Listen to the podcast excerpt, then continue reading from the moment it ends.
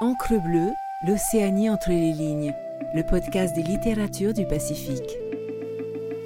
Écoutez Encre bleue, c'est s'amarrer dans le Pacifique pour une minute, pour une heure avec un texte, un auteur. Faites une pause, tendez l'oreille, c'est le murmure des livres. Extrait de L'île sirène de Laurent Mabessonnet, publié chez Hairipo et lu par Hairani Sauter. Une véinée nage. Motif de ses tatouages, motif des vagues. En ce 20 février, jour de la nouvelle lune, l'attraction de l'astre de la nuit est maximale. L'écart entre la marée haute et la marée basse est exceptionnellement important. Jonas descend le long du lit de la rivière asséchée, contourne un badamier centenaire et découvre sous un rideau de feuilles frissonnantes dans l'Alizé la plage de galets noirs de Ekeani. Jonas marche vers les rochers, vers l'ouest de la plage. Jonas est là, pur et seul, comme le premier homme ou peut-être le dernier homme de l'humanité qui arpenterait une planète encore vierge ou un monde déjà abandonné. Arrivé au niveau des galets qui laissent la place à une petite plage de sable fin, il s'assied sur une roche volcanique et contemple les vagues qui arrivent tout droit de l'infini. L'orientation du soleil, ce matin, fait naître un arc-en-ciel sur la crête de chaque vague, puis la tendresse du flux se transforme en force et la vague meurt en bouillonnant. Comme un baiser furtif posé sur des lèvres noires, l'écume immaculée s'étale sur le sable d'ébène, puis disparaît. Jonas s'allonge, il ferme les yeux.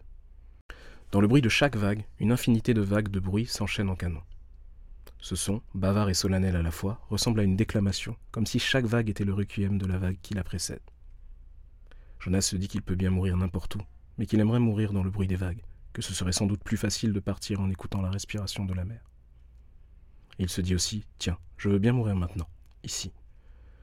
Et alors qu'il avait prévu de faire semblant de dormir, il s'endort vraiment, très profondément. La voix d'une femme. C'est la voix d'une femme qui résonne avec la limpidité et l'inflexion gracile d'une flûte traversière. Elle a cet accent chantant de la langue éoénata des siècles passés. Jonas ouvre les yeux. Là où les vagues naissent, à quelques mètres de lui, face à lui, c'est le même visage, ce visage si délicat qu'il a vu du bateau la semaine passée, la même femme, on ne voit de son corps nu que la partie au-dessus de la taille. Elle se tient droite, immobile, sans le moindre effort apparent. Sa taille est incroyablement fine et les muscles de son ventre ondulent pour accompagner le flux et le reflux de l'océan. Sa poitrine est opulente, du côté du cœur, tout autour du téton, un tatouage couvre le sein. Ses bras sont très minces, à moitié tendus vers Jonas. Ses épaules larges sont joliment arrondies.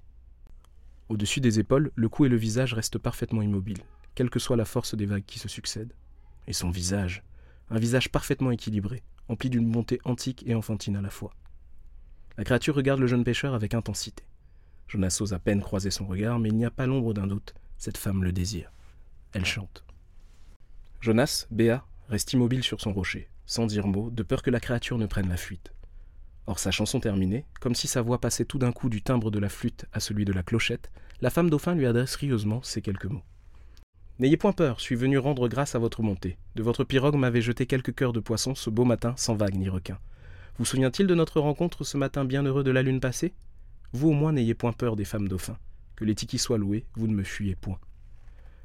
La jeune créature, tout en flottant sur l'eau, esquisse un sourire espiègle, que Jonas ose à peine regarder et qu'il n'ose pas lui rendre. Le jeune homme reste cloué, assis sur son rocher, bouche ouverte, comme hypnotisé.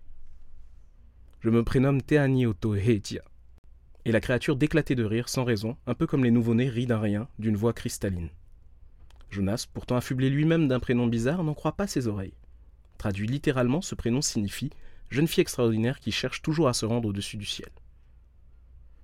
Quelque chose est en train de naître dans le cœur de Jonas.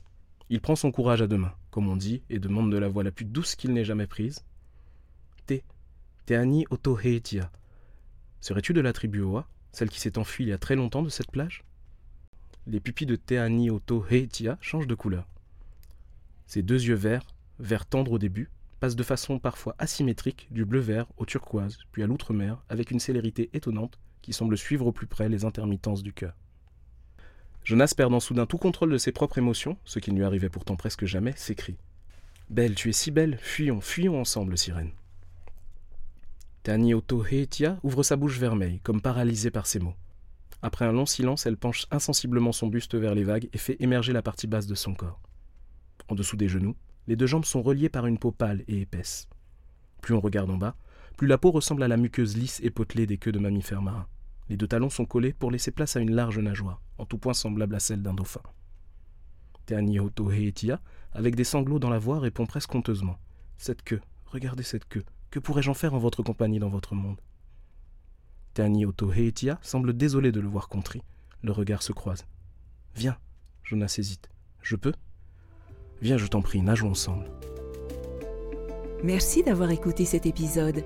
N'hésitez pas à naviguer sur Encre Bleue pour découvrir d'autres murmures de livres et les nombreuses discussions d'auteurs et autrices du Pacifique. Retrouvez-nous sur toutes les plateformes d'écoute et sur le site lireenpolynésie.pf. Maruru et Yaorana